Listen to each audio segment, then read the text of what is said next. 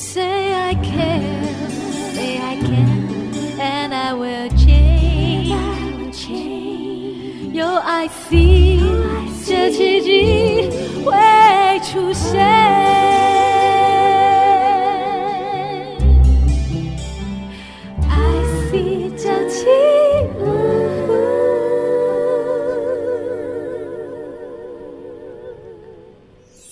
圣修伯里说：“每个大人都曾经是个孩子。”林肯说：“影响我最深远的是我的母亲以及她所说的故事。”我爱月亮床边故事。晚安，月亮床边故事。小青姐姐邀请每一位大孩子、小孩子一起听故事，不管多忙。也要和你一起听故事。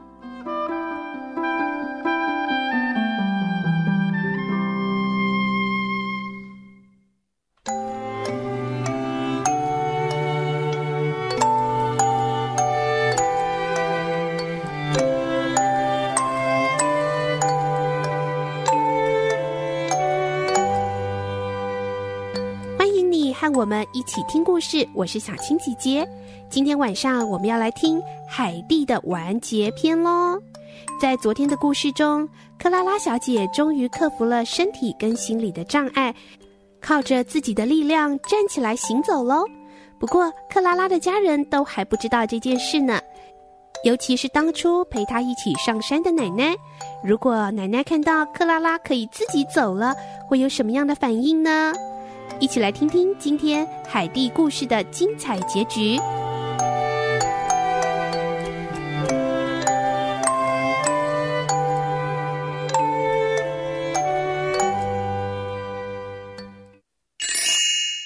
海蒂第十集，惊喜。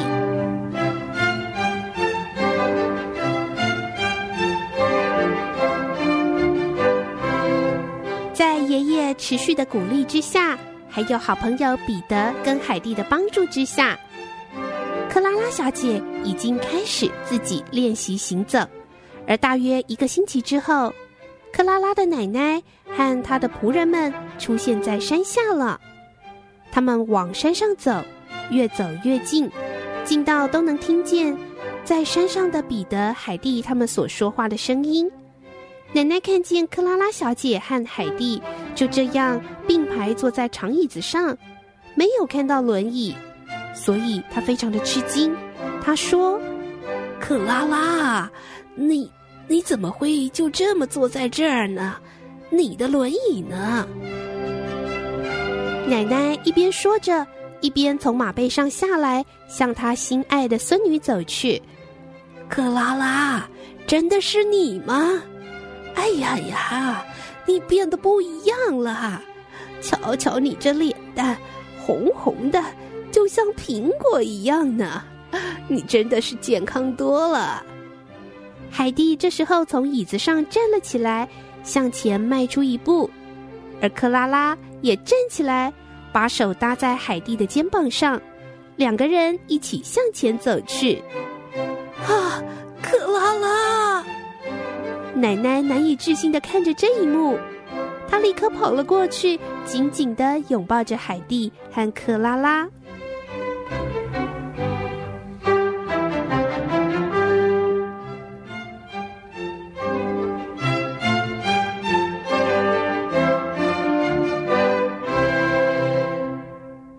这时候，在另一方面，艾斯曼先生已经提前处理完他在巴黎的事情，搭着火车启程了。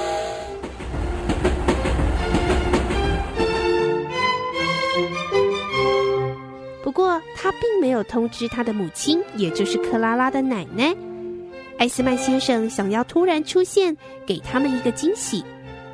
艾斯曼先生在母亲离开之后的几个小时，到达了帕德拉加兹。当他知道他的母亲已经上山去找克拉拉的时候，他也请了马车，直接到达了梅恩菲尔特这个地方。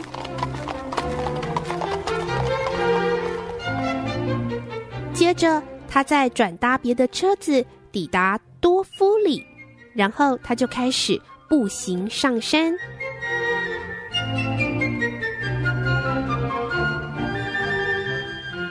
艾斯曼先生慢慢的走着，也走到了彼得家的小屋。他非常的急着想要见到他的女儿克拉拉，于是加快了脚步。没过多久，艾斯曼先生就看见在松树下的小木屋。他还不知道，这群聚在小屋前的亲人老早就看见了艾斯曼先生。本来以为自己的出现会带给大家惊喜的艾斯曼先生。现在却换成他的亲人们要让他大吃一惊了。艾斯曼先生一踏上屋子前面的斜坡，他就看见一个亭亭玉立、一头金发的少女，正依靠着另一个黑发黑眼睛的小女孩。两个女孩迈着缓慢而从容的步伐向他走来。克拉拉高兴的笑着向她的爸爸说。爸爸您不认得我了吗？艾斯曼先生退后一步，不敢相信自己的眼睛。他仔细打量着自己的女儿，这是怎么回事啊？是我眼花了，还是在做梦呢？他几乎不敢相信自己的眼睛。克拉拉，你可以走路了，你可以稳稳的站在我的面前呢。啊，让爸爸再抱一抱你。艾斯曼老夫人也走过来，她和她的儿子一样高兴。艾斯曼老夫人高兴地说：“突然在这山上看到你，确实让我们很惊喜。可是你没想到，我们却带给你更大的惊喜，对吧？哎，来来来，我带你认识海蒂的爷爷，就是这一位阿尔姆大叔。”就是他为克拉拉创造了这个奇迹呢。爷爷说：“ 不敢当啊，这完全是克拉拉小姐自己的努力。”爷爷说完之后，想了想，又语重心长的对埃斯曼先生说：“唉，看到孩子这么快乐健康的成长，真是太好了。可是我年纪越来越大。”我总是想着，如果有一天我离开了人间，而我的小海蒂却没人照顾，这该怎么办呢？唉。艾斯曼先生听了，立刻对爷爷说：“阿尔姆大叔，您别担心，如果您愿意的话，我们可以把海蒂接过来住。海蒂就像是我们的家人一样。”我绝不会让他挨饿受冻的，您完全不用担心。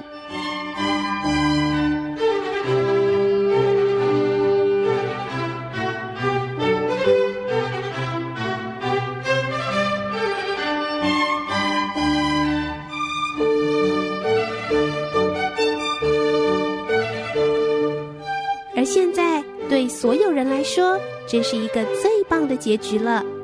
可爱的小海蒂，像是上帝派来的小天使，天真善良的心，温暖了身边的每一个人呢。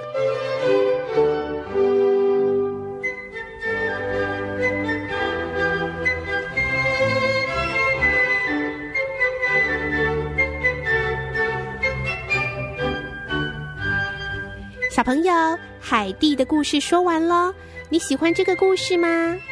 海蒂的故事被改编为卡通电影，而不管是在故事书的图片或是卡通电影里，我们看到海蒂的样子总是那么的可爱快乐，有一头黑黑的卷发，短短的，然后圆圆的脸蛋，然后非常可爱慧洁的眼睛。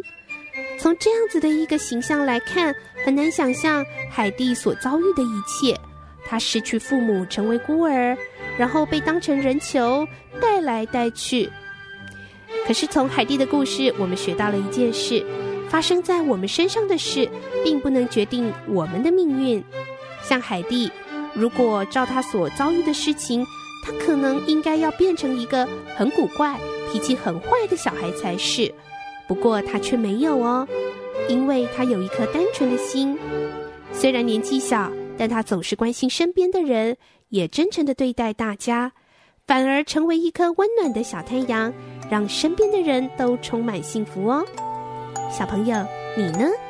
你拥有的是不是比海蒂多了更多呢？那我们要不要也学学海蒂，关心身边的家人、同学、邻居，成为他们的小天使呢？祝你有个好梦，我们明天晚上再见喽。